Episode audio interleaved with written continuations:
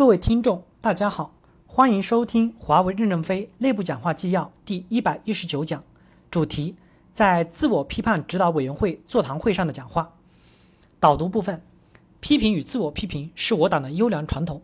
任正非为什么只取了自我批评？批评起来有可能就控制不住度了，就不是这么回事儿了。刨人家的根底和祖宗三代，我们不要这样做。正文部分。今天的座谈会，首先谈一下我们为什么做自我批判和怎么做。要提高我们内部运作质量，降低运营成本，必须建立一个非常优秀的管理体系，包括考核、激励等一系列高度有效的管理平台，把无效的成分剔除出去。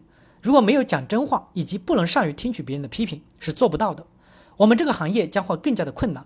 我们一定要做好事先时刻准备好，有能力去应对即将出现的危机。我们不能不活下来。活下来要比去除自己身上的缺点、错误重要的多。要贯彻职责分明、赏罚清晰。首先，得所有的事情反映的都是真实的，而我们现在的干部体系还做不到。自我批判也不是无情的打击。我们真正实施的目的就是从上到下，所有人都要讲真话，实事求是的反映问题及成绩。这一次进行的面比较小，只在副总监以上一级干部中开展，让人人讲真话，标准就很清晰。首先。自我批判的东西要给你的部下看，部下只要认为你讲的是不是真的就行。至于你讲的深不深刻，由指导委员会可能还成立分委员会来批判。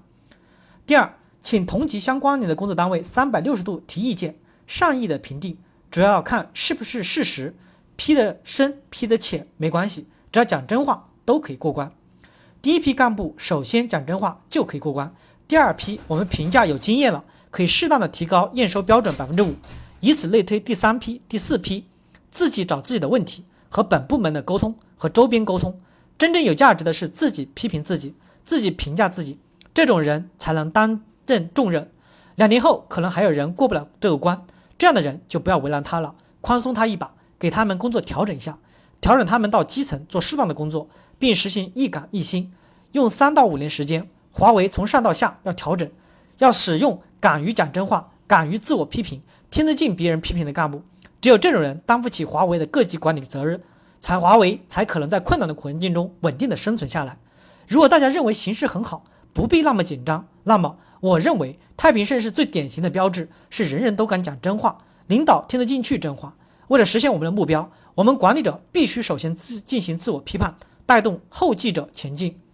希望大家真正的认识到，这次通过自我批判。使干部思想洗刷，心胸开阔，将来能够经得起别人的批评。现在先不让别人批评他，让他自己批评自己，但要让别人来认证。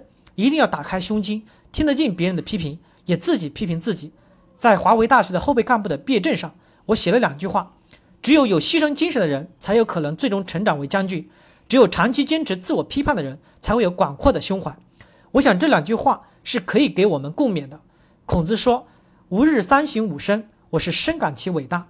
我一生走过这么多经历，我批评很多，别人很多，我自我批评更多。我每天都想哪些事情做对了，哪些做错了。自我批评不会批垮公司，自我批评不会使大家自卑心增长。即便如此，高速发展的时代与自卑心的增长，两者相互抵消，能够使干部变得更加能力增强，沉着冷静，更加成熟，借此过滤一批一把手。一把手过不了自我批评这关，原则上不再使用了。一把手听得进别人的批评，听不进多种声音，自己对自己固步自封，怎么还能做一把手呀？他是指航向的啊。副职在这次评价过程中间，根据他的自我批判的好坏，确定他的 A、B、C 等级。我认为，一个善于自我批判的人，有素质的人，有成功经验的人，越批评他是会做得越好。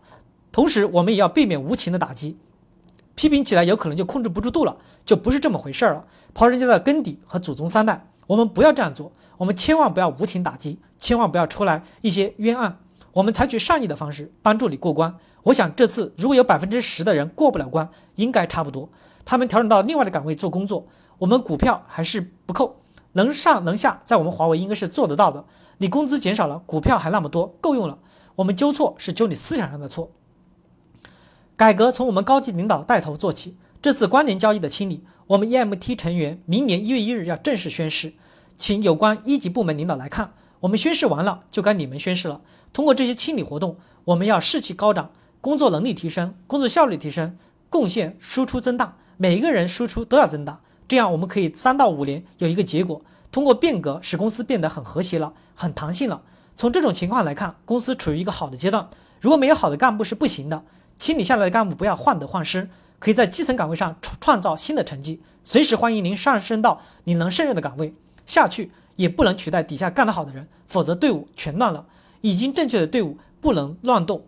我们已经确定了三级干部任命机制，文件还没有签发。党委拥有对干部的三级否决权和弹劾权。要加强适应这种权力的组织建设和流程规划，构建公司今后三到五年冲锋上山头。